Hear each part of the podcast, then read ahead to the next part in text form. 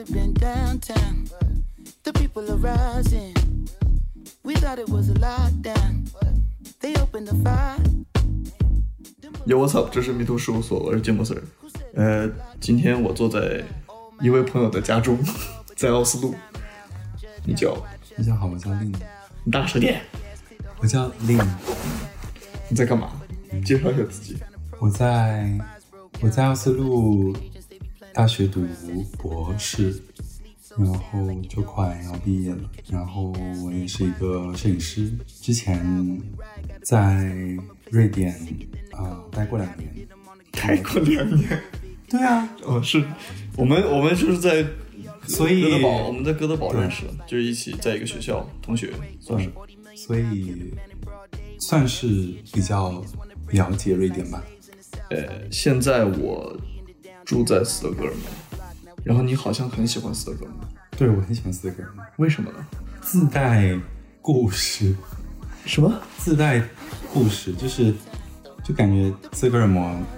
我觉得可能某种程度上来说，就跟巴黎这种，就是它这个名字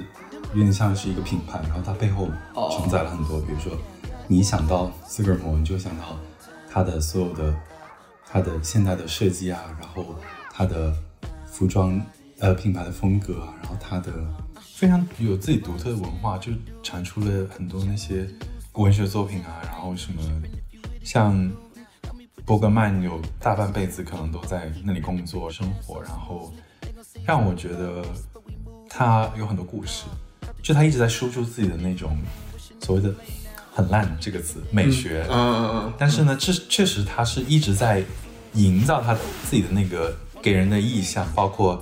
他的千机线啊，就那种很典型的那种就是城市的那种明信片的感觉，然后就让我会觉得。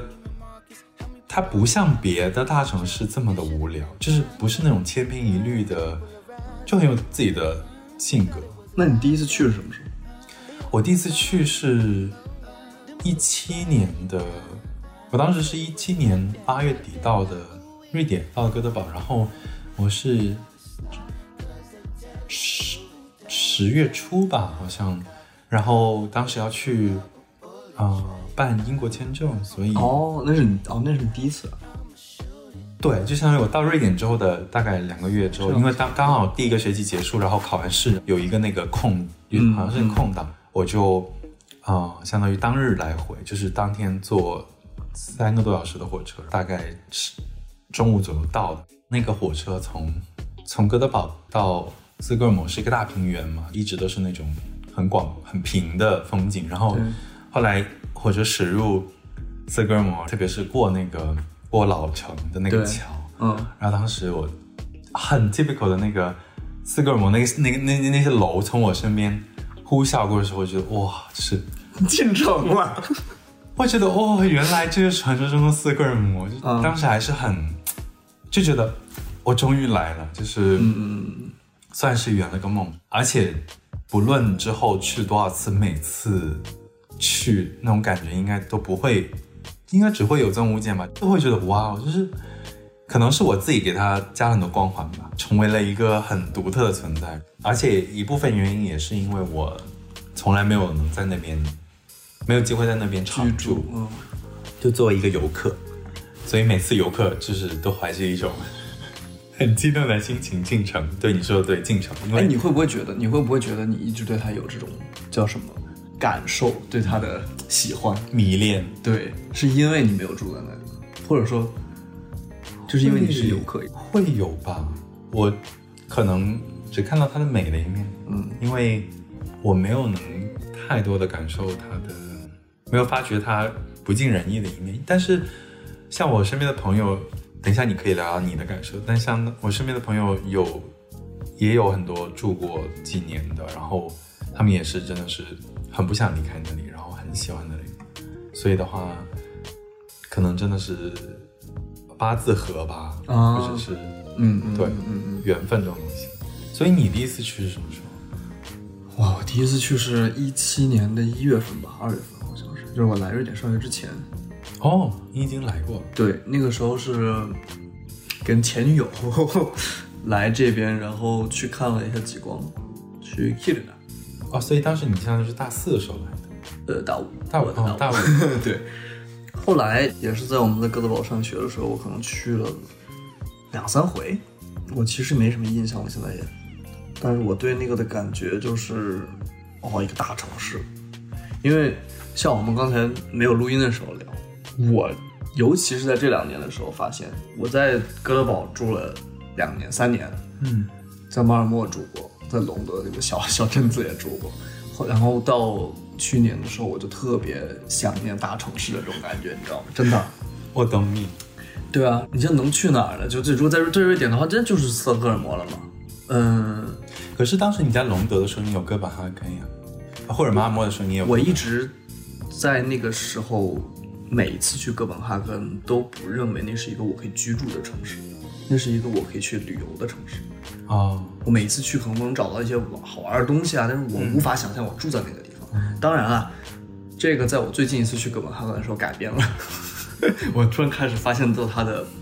居住这方面的这个这个好。嗯，但斯德哥尔摩那个时候，我是觉得好像还住上去哈，好像还挺可以的这种感觉。所以你真的是想在瑞典找一个最大的城市住一下，这种感觉。有点儿这种感觉。嗯，当然有一些别的因素了啊我知道啊，不用说。但是我当时会觉得，哦，那可能我住过了其他城市了，现在我觉得很想去大城市住一下。而且上次什么时候搬在搬到斯德哥尔摩，搬我是去年八月份搬到斯德哥尔摩，嗯，在那个之前去的那一次，也就是让我产生了这种，哇，要不来住一下试试？这个地方真的，城市大，东西多，什么都有的看，这种感觉，就是你每天都有新的东西可以去。对，于是我就那个之前是实习的时候，我就只剩斯德哥尔摩的机会，最后就搬过去了。但是说实话，搬过去以后变成了一个居民，我也在我在刚到的那一两个月，其实到现在甚至我还在还在探索中。就像你之前说，你其实一直都有东西可以看。嗯，那段时间我是疯狂的去看，啊、有什么不一样的咖啡厅啊，嗯，然后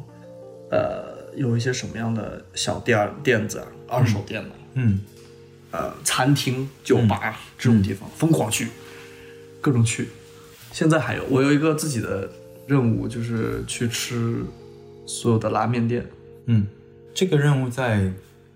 奥斯陆很容易完成，因为只有两家。哦，斯德哥我们还是有个六六七家，但不得不说，奥斯陆的拉面店，我要打个广告，是北欧天花板，真的吗？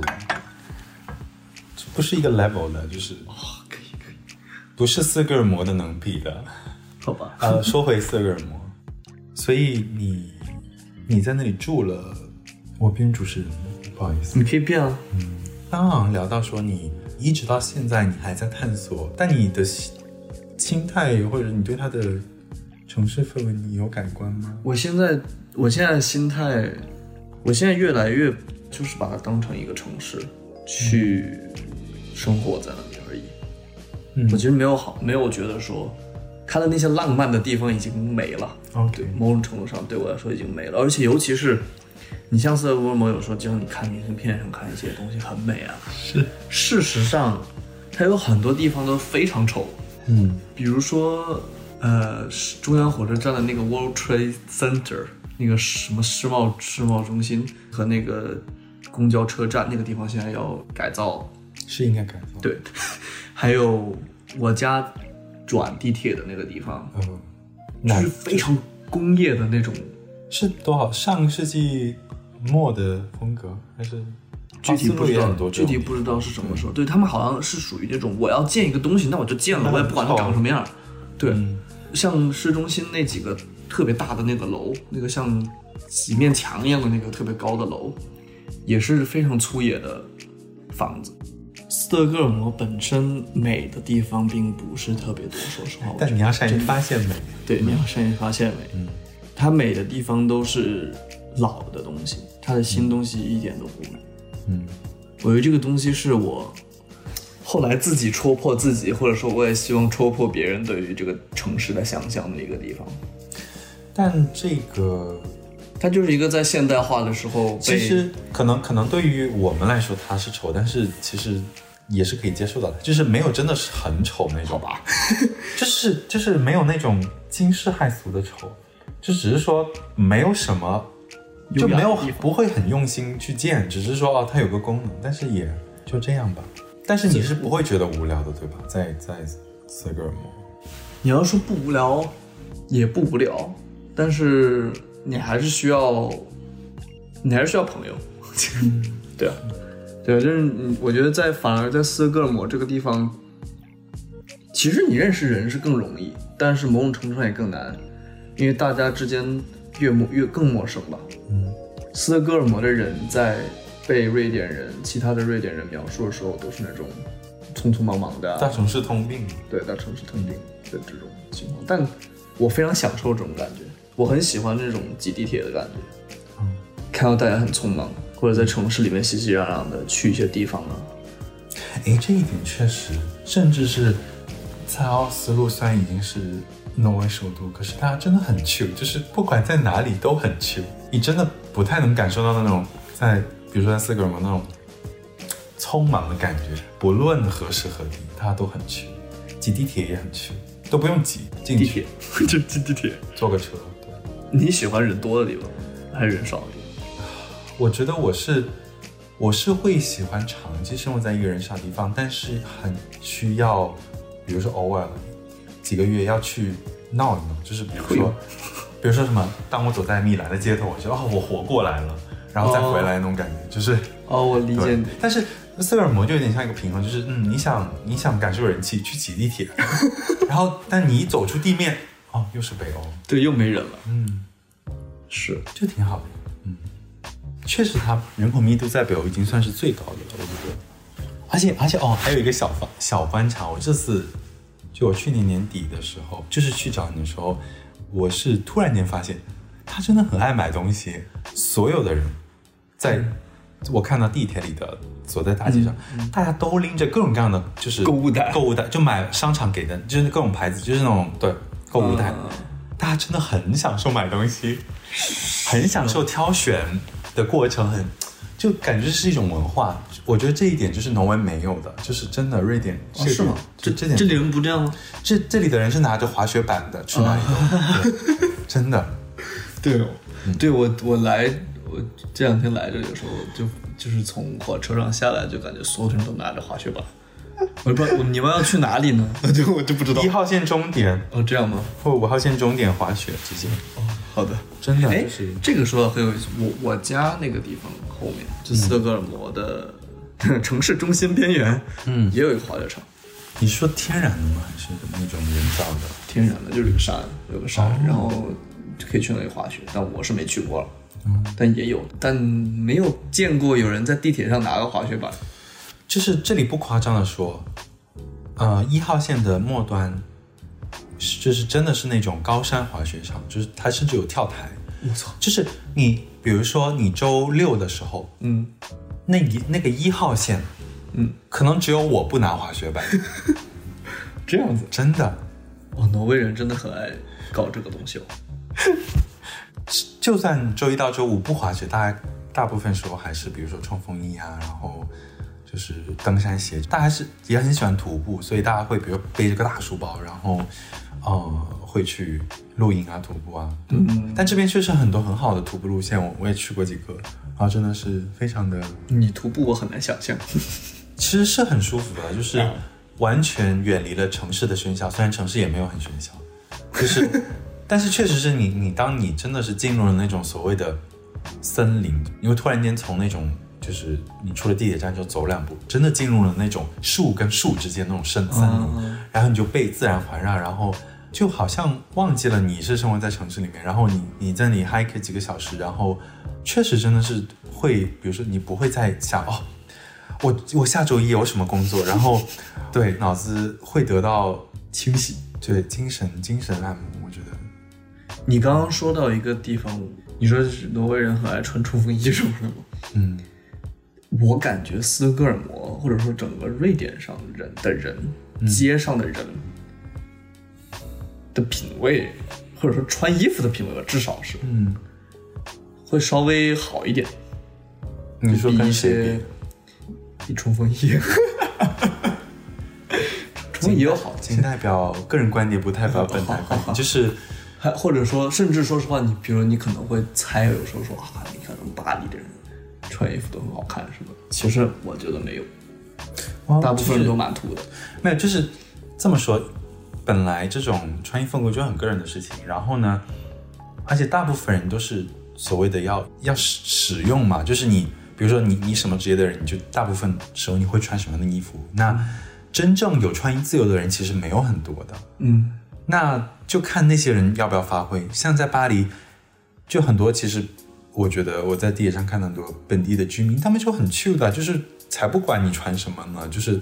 他们自己也是想穿什么穿什么，全就就不会去追求所谓的什么要多潮啊，什么多 fashion 的。但是，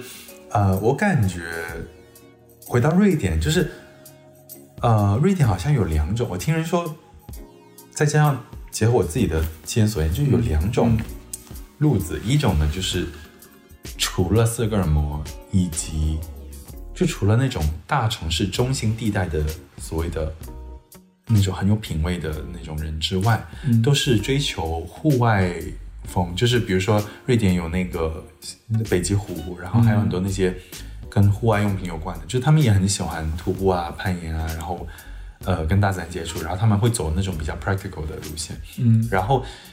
另外一种呢，就是那种比较极致，就是以四个人为代表的那种特别的倡导所谓的品味，然后极简，然后。呃，也不能叫奢，但是就是是有 fashion 的成分，包括我觉得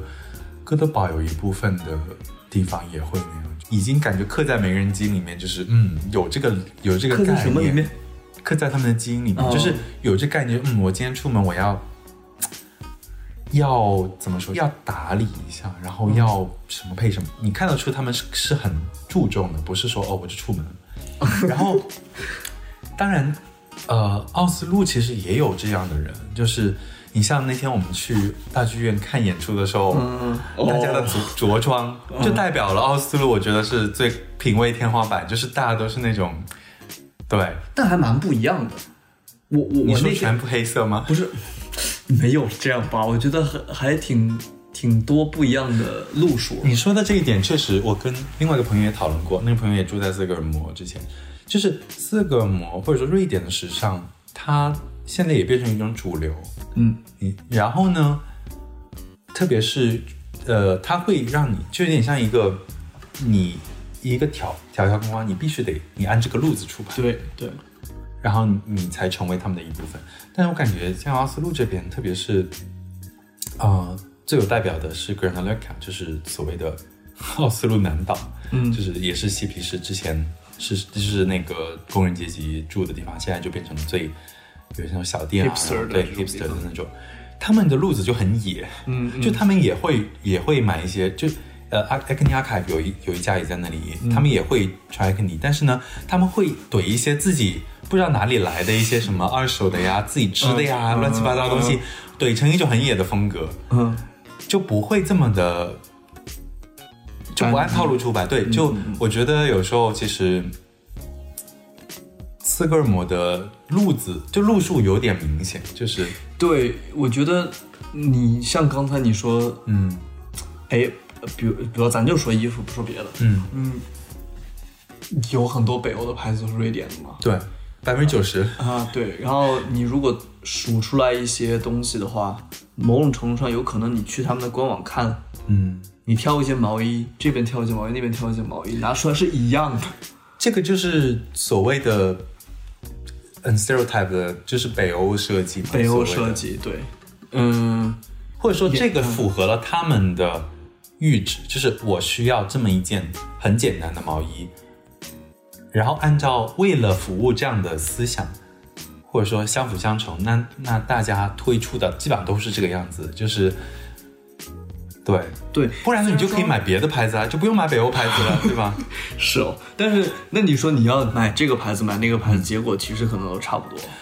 呃，所以这也回到了，就是，呃，其实我我自己觉得，比如说以瑞典牌子为例，他们有几家是真的很特立独行，就是你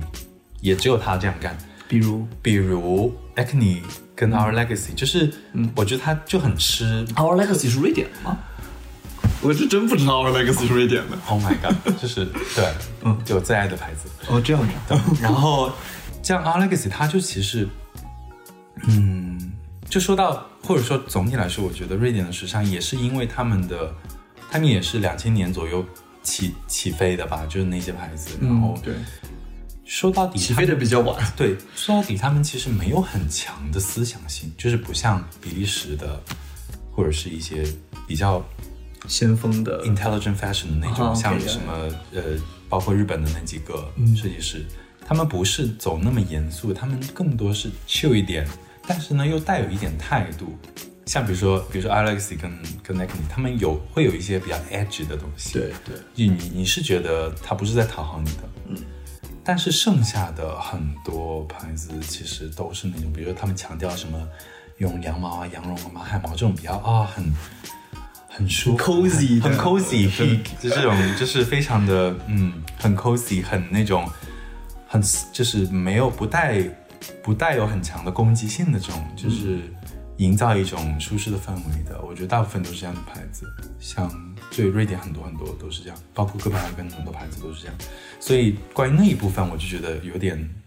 还不就还其实就是对其实我刚才说什么，像比如说你在斯德哥尔摩街上看到人，我个人刚才说的那个，觉得你好像觉得大家穿的都还挺有品味的，或者什么的，我刚刚是这么说的。但事实上，某种程度上，那种品味是一个默认品味。对，这是个一个像一个 dress code，对就是典型的你就可以背出，高领你就可毛以背出来，对，黑色高高领毛衣，然后也可以是驼色。驼 就黑色驼色随你便，灰色也也可以。然后或者是奶白色也也偶尔也有。人，然后呢再加上那个大衣，然后那个大衣一定要长，然后双排扣或者单排扣都可以，然后再加一个切尔西靴或者是马丁靴，或者是不管什么就是那种皮靴，对，一定要是黑色。是的，然后呃，牛仔裤就会比较偏中，就直筒的那种，不会特别修身，嗯，然后也不会特别的宽大，对，对，反正就是不会出错。最重要的就是是不会出错，他们的品味在于不会出错。嗯，但是对啊，但是就横向对比，你像巴黎或者是嗯嗯安特卫普又插播了，就是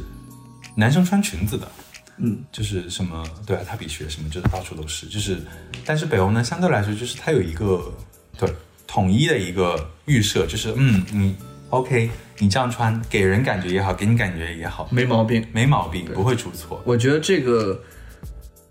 你要是是好的，就是很统一，整个城市氛围你会觉得哦很养眼，就是。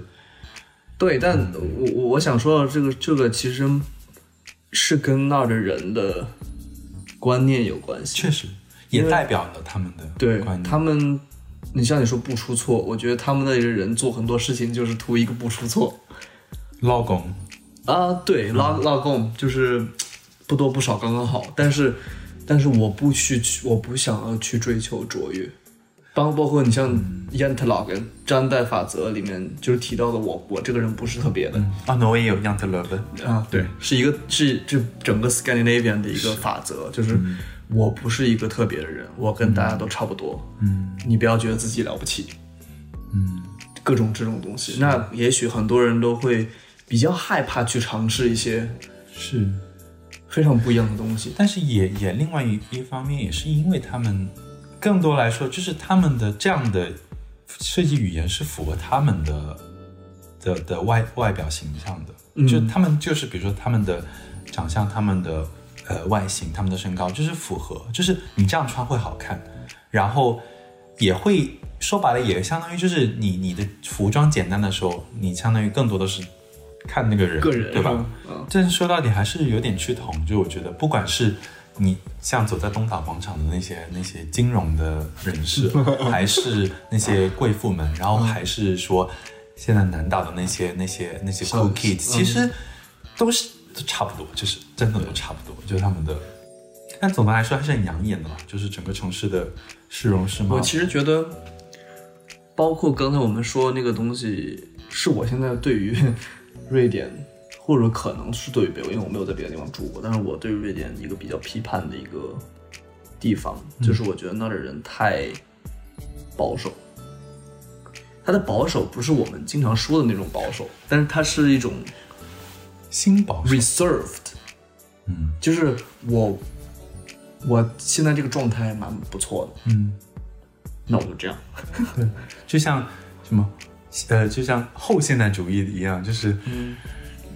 就是他们因为因为他们已经到了一种比较高的高度了，他们就可以保在那里，也不会怎么样，对吧？对他们就算不往前走，他们也已经抵自己就还蛮好，也也还蛮好的。对对对就好像你他们的人，你工作到那个程度，我也不需要升职什么的。我们之前在实习的单位，他们需要找一个组长，不叫对，就是一个 unit unit 的、呃一个 wife，一个、一个组一个组长吧，算是。没有人下面的人愿意上去，对啊，因为你要承担更多的责任，然后你你你你工资高一点，然后你又要交多点税，然后 why？对啊，是这样的，所以没有人去想去做这个东西，反而你需要去外面去找一个人来进来。是，嗯，当然最后还是找不到，最后还是下面上去人，但是这都不重要，就是说，包括我，我觉得像斯德哥尔摩的一些业态，就是、我有时候即使像我刚刚说，你有很多东西可以去探索，但都无非就是是那些东西，你说的也是，无非就是一些我每次的旅游清单都是一样的，对就那些那几个店就是打卡，然后就对，对啊，就是再来一遍，再来一遍，你也不会，好像不会发，即使那些再来一遍的东西，确实一直都有新的东西看，但是好像很难说你发现一些再不一样的一个东西因，为它毕竟给你一些刺激。我觉得其实斯德哥尔摩的黄金年代应该是九十年代跟两两千年，两千年，那时候到了顶峰，然后现在其实他是在吃他的老本，我觉得，不管是甚至是他的时装业，也是他在吃老本，然后他也是因为他十几年前建立了他那一套话语体系，嗯，然后互相呃合作，然后才能保住他现在的这个地位。但是确实也很少，或者说其实整个世界都这样，就是处于一个平庸主义霸霸道的的时候，所以我们更需要像比利时这样的事情。不好意思，但其实我现在发现，呃，慢慢的，也不知道是因为我的关注点在那儿了，还是说我现在真的他们开始出现了，我会看到有一些 edgy 的东西在在冒出来。现在好像开始有更多人在去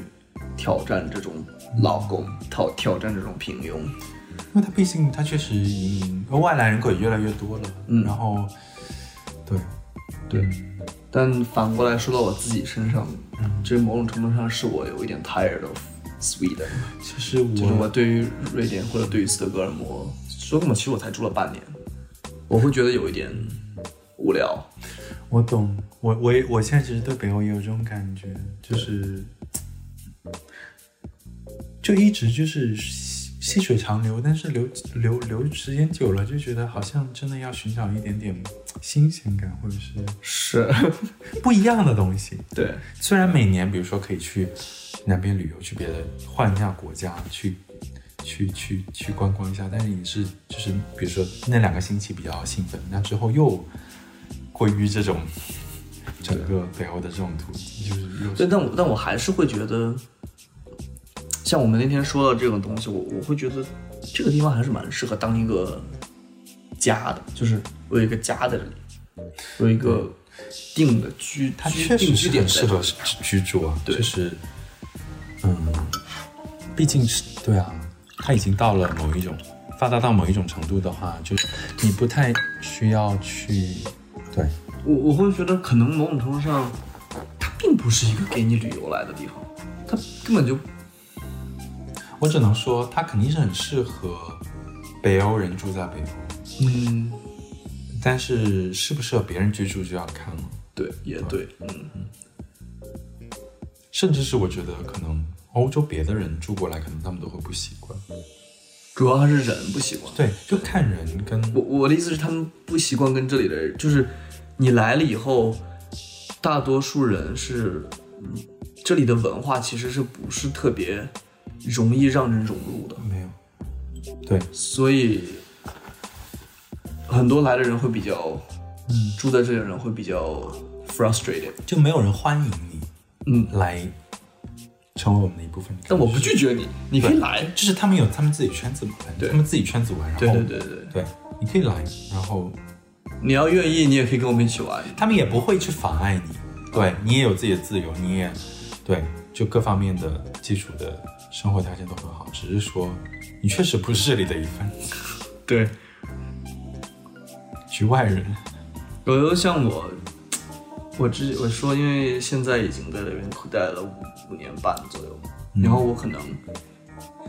像一开始来的那两年，某种程度上是一个没有我自己的过程，因为我当时是很希望自己可以融入这边的。嗯嗯嗯，嗯，也是一种新鲜感的顶峰的时候，对，对文化冲击，然后那个时候会觉得哈这边的东西很有意思啊，怎么怎么样，可能就有点像一开始去斯德哥尔摩的时候的感觉，那种新鲜感、那种刺激，觉得哦这里有好多东西，嗯，可以发掘什么的。但是后来待久了以后，尤其是这一年呃一年吧，我觉得没也就那样。对，就我不知道是不是带到别的地方也会这样吧，但是没有，它确实是，它是那种，说白了，它就保证你一个大环境不要出错。比如说，你比起像伦敦啊、巴黎，他们有动荡的地方，越越动荡的地方越有文化嘛。嗯，但你又不想那么动荡，对吧？其实我就至少对于我吧，我我我，比如说我去旅游可以，就是我待一周可以，但我我我不知道我自己能不能真的生活在这么动荡的地方，所以我就我内心还是要寻找一种安全感，寻找一种秩序感。那北欧其实是很 perfect，对就是我知道它不会出错，嗯就已经不错了。然后呢，如果我真的要就是要换一种环境，我就就出去一下子呗，然后对出走一阵子。对你说很对，很适合安一个家这种感觉。但是如果一直生活在这里会抓狂，我觉得如果你太年轻的话，也是，我我也意识到这个点，就是我还是想寻找一些刺激，就是而且我觉得我还年轻，然后我还想再探索一下。对，其实有很多北欧也不是很多，就是有一些北欧人他们也受不了，像蒙克他也很受不了挪威，他也很讨厌奥斯陆，他就是一半半辈子都在都在什么德国啊、法国，就是哦就很不喜欢。当然他也他也遭受精神疾病的折磨，只是说他也是很批判性的，他觉得挪威人怎么个个都是那种 young to love，就是一直都啊、这么固守成见，这么的保就是都不开明，然后还活在什么上个世纪，然后一直在批判。对，不你知道说，包括那个 Ruben Östlund 拍的电影，哦，对对对，前期的那些批判瑞典的社会的电影也是一样的，就是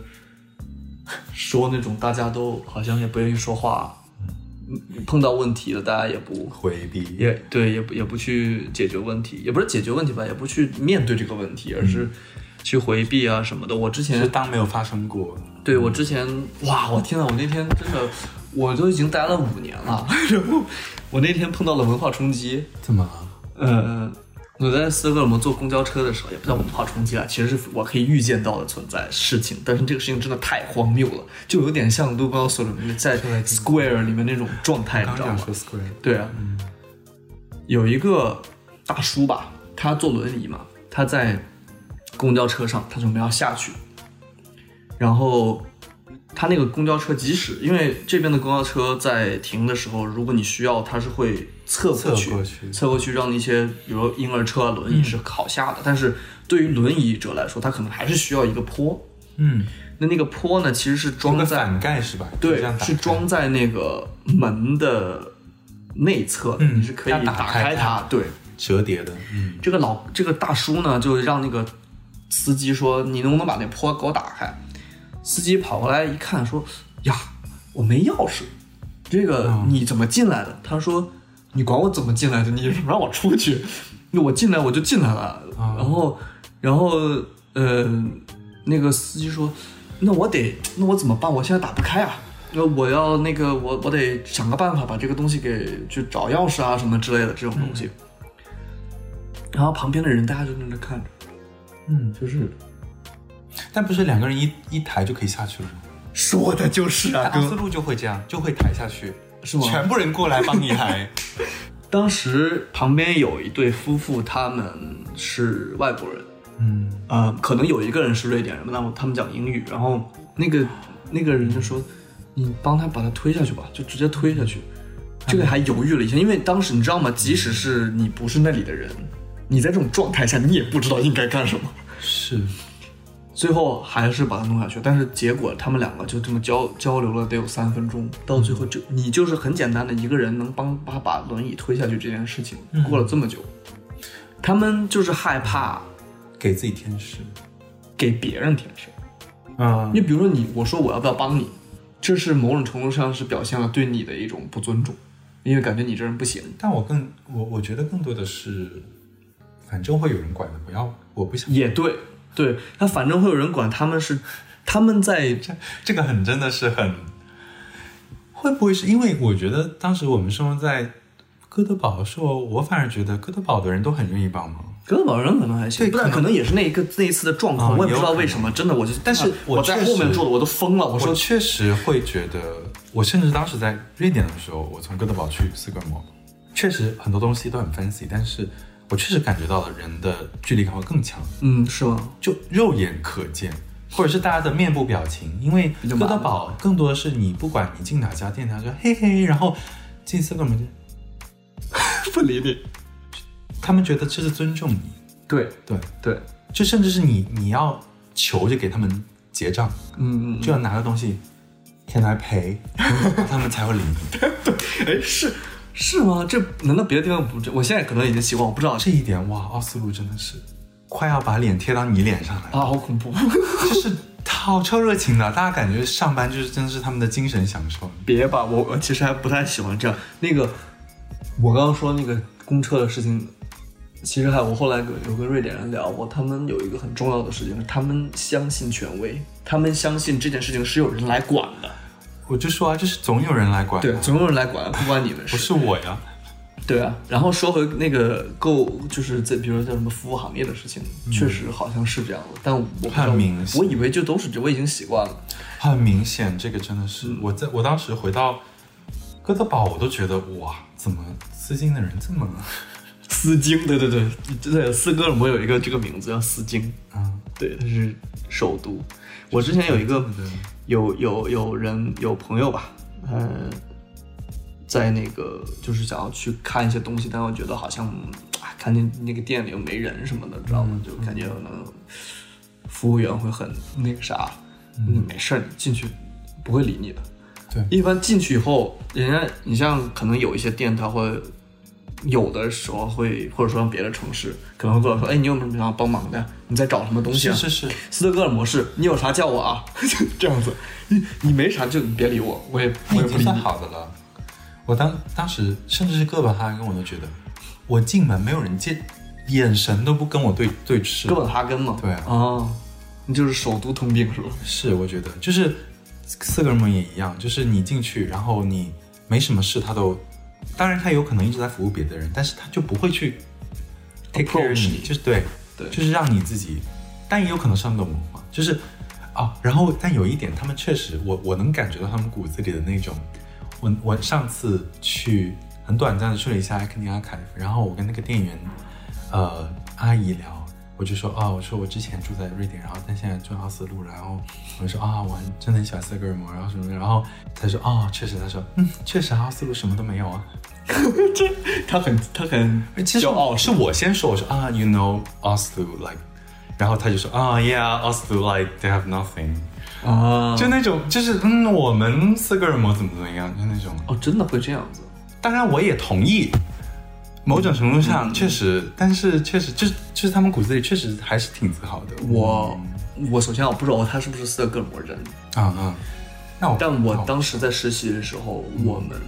公司斯德哥尔摩人，他确实是有一种我是这里人的感觉。那他肯定啊，但他们更多的我接触到斯德哥尔摩人是可能三十呃中年人嗯中年人快四十岁这种感觉的，那他们会有一种就是我不愿意在我的这个地方，比如说跟你说英文，嗯嗯，去去跟你有太多的接触，这种感觉就你能感受得到，你知道吗？他不是说出来的，是你感受的。但也有可能，比如说那是一个工作环境，那本来就是大家都说瑞典语，但是你像有一些别的同事，他就是来自于各种不一样的地方，他有时候跟你解释也能解释不清，他就跟你说说英文，嗯，呃，或者他觉得你是不是现在说英文好一点，我跟你说英文，他们不，他们就给你解释，这种瑞典语再解释一遍，用一些你听不懂的斯德哥尔摩词汇，听起来很像。我有个朋友，他现在是住在维也纳，他说他的同事就是维也纳的人，根本都他们说德语跟，而且根本都不跟你说话，就是只跟维也纳人，维也纳人说话。就是那种感觉。对，啊，那会不会真的首都都是这样子啊？不知道。就确实也越有文化的地方，他们越傲慢嘛，可能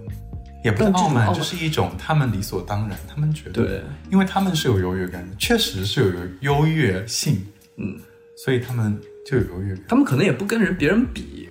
他就是我就是这样，那我一直就是这样，我已经是最好的了，对吧？我不知道。但确实可能我不知道别的，当然你你如果按这样推而广之的话，那我觉得巴黎人可能也多多少少会这样，那必须的。然后柏林。柏林还好吧？对，柏林好像还好柏林太多外来人了。对但是，你有谁是柏林人？对来的都是柏林人。来的都是柏林人。对对，所以所以在北欧住久了，我就很迫切的想感受，比如说柏林那种野的那种，嗯很原始的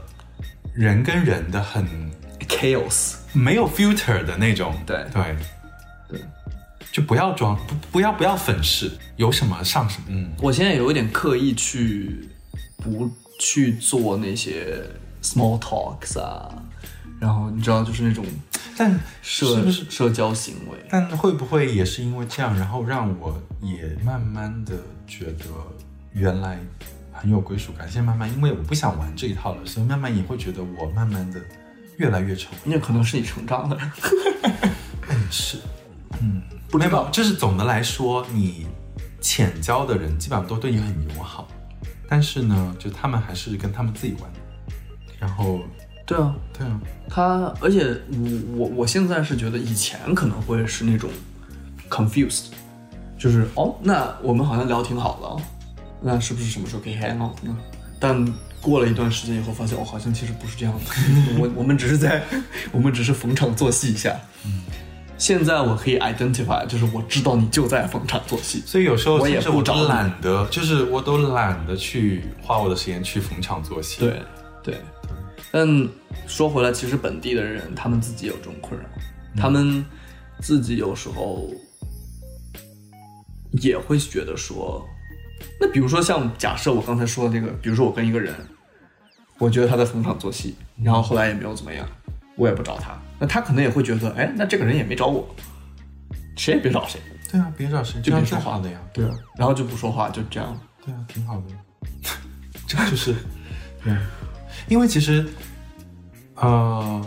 我觉得不管在哪里的本地人，就是我，或者说，其实我现在觉得能跟我有更产生更多的精神共鸣的，不管是朋友还是一些，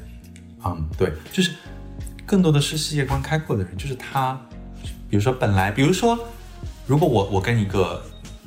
奥斯陆本地人嗯，聊天，嗯他这辈子没有出过奥斯陆，对，我可能聊十五分钟我就不想聊了。但是呢，有些有些有些挪威人他是已经去了五大洲四大洋，然后甚至是在亚洲住过、学过中文，嗯，就觉得嗯，这个人虽然他也是所挪威人，就是他也对，但是呢，他你感觉完全不一样的一个人就是他跟你聊，可以跟你聊中国的东西，可以跟你聊美洲的东西，可以跟你聊挪威本地的东西，就是不会，就你感觉很多层次。对我以前也是，这是一个偏差。之前我会觉得偏差。不是不是，我的意思是我之前来来这边以后，你会觉得好像你跟本地人聊天什么的，嗯是你在跟本地在一个跟一个怎么说呢？我会以为大家都是这样子的，嗯，但是我没有意识到我自己是一个外来人。外来人的身份，到了这里去跟你聊你的文化。嗯，对，到后面你重新再想这个问题，你就会发现，就是像你说的，这个人可能他从小，比如说他就在斯德哥尔摩，对啊，从小长大生活，可能去过地方旅游，但也就那样了。嗯，可能可能去个哪交换个半年，交换个那已经不错了，真的。然后就没有然后了。对啊那那你在想，你们俩的信息对等吗？不对等。他说俩语言，你可能说仨语言，甚至四。学过几几门？对，对啊，呃，也不错了，也比美国人好。不要不要踩一碰一。啊，对，就开玩笑。嗯嗯，但是很很难对等，你可能会碰到一个我我，当然像我刚刚说瑞瑞斯德哥尔摩怎么怎么样，那也有一很多斯德哥尔摩人，他们是去过别的地方住过啊，像你刚刚说这种挪威人一样，就是那种人是可以跟你产生交流的。因为反而我们所说的这些北欧的这些文化输出的东西，往往他们的创始人都是游历四方，然后才回到北欧来，结合了他对世界的理解，然后再再我当时产出。对我当时其实特别莫，我觉得莫名其妙，为什么这样的一个国家可以有这么多这样的东西？就是有它的文化输出其实还蛮强，但不是那么强，是它的惯性没有那么强，但是已经很强了。但是你想想，你想想，我觉得你想想它的体量，你在世界上比除了我觉得除了美国，加上什么英国这种，因为毕竟他们有那个语言文化霸权之外，嗯，你再想第三个国家，日本，对啊，当然 OK，那那日本，那你想想你你放眼欧洲望过去但日本的，状况其实跟瑞典蛮像的。是是是，很像，就他们其实资源挺贫瘠，然后你想想他们只有这么少人呢，那你不要跟什么法国、德国比，因为毕竟都是十倍人口以上的，嗯，五到十倍。他们这么小的国家，你你横向对比，你看别的像什么像挪威啊，然后像呃，比如说比利时啊，像一些什么爱尔兰，就是他们已经很厉害了，就是他们的输出量远大于他们的对，但我当时就是好奇，像这种的样这样的，某种程度上打引号闭塞的一个文化，嗯。他们文化其实像我刚刚说就保守吧，嗯。这样的文化是怎么出来这么多像 Spotify，对，然后像刚刚你说一些 Video 啊，对。啊像什么 Acme 这些东西，是，的，还有还有什么？沃尔沃，嗯，就这种哈苏东西相机，对，哈苏相机这种东西是怎么从瑞典出来？那些人那些人是怎么样有这样的一个就是还是他，其实说白了，那些人是他们社会的少数，对。然后往往是那个少数的人又影响了那个主流，然后又变成了他们的老本。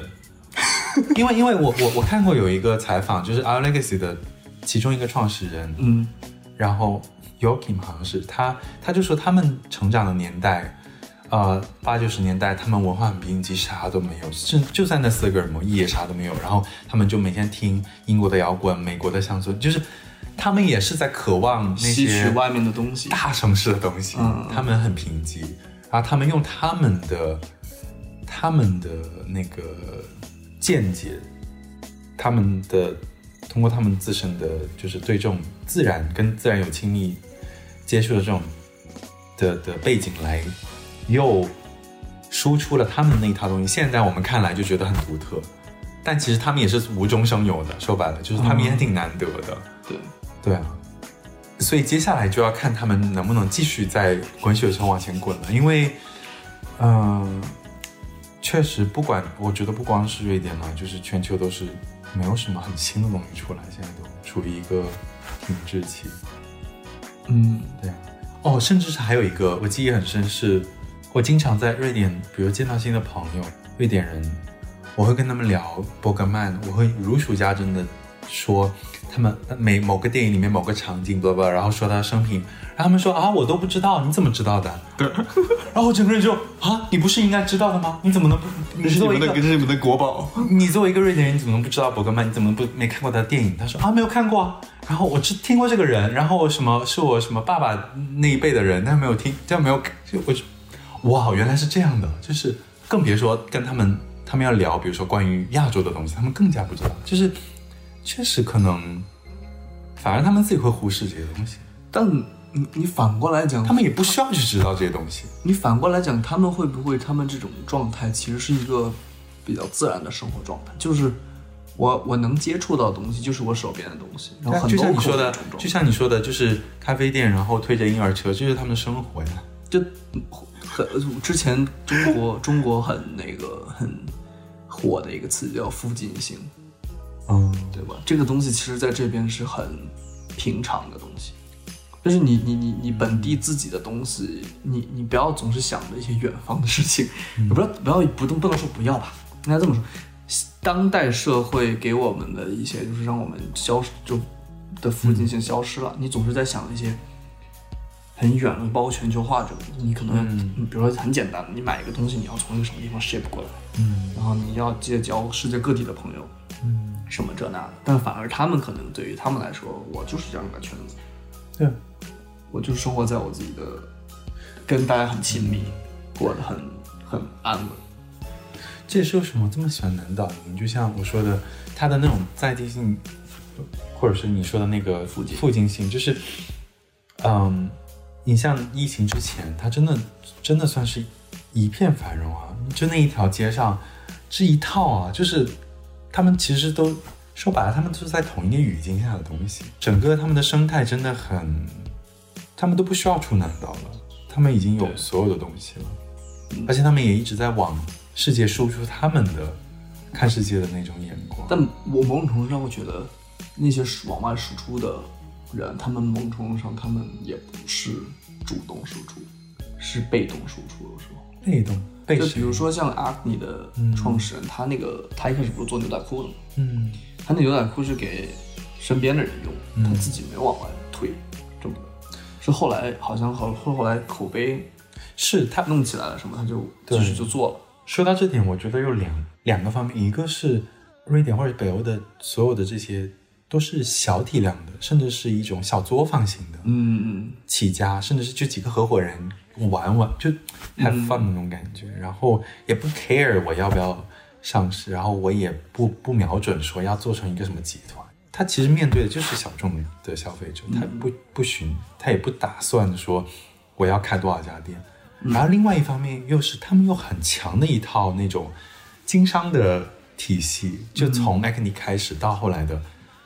就从视觉到联名，就这一套他们玩的太宜家比如说。他他们玩的太溜了，真的，他们很厉害，我觉得这么小的一个国家，对，就像比如说对啊。让一个我想想到宜家，他一开始也是很小的一个地方，在是的。A l h o t 对啊，然后慢慢慢慢就做起来。对啊，真的很厉害。加上那个瑞典人在流行音乐上的，不是很多制作人都是瑞典人嘛，然后再加上阿爸八九十年代的那些他们文化输出，就就感觉真的他们很擅长经营这种东西。但是我觉得为什么大家这么喜欢，至少我自己这么喜欢，还是比较喜欢这种北欧的时尚啊，或者是这种泛文化产业的东西，就是因为他们瞄准了你的胃口下下手，喜欢的人肯定喜欢的不得了，但是可能对大部分人来说就无感，就是这什么东西，就是听都没听过，然后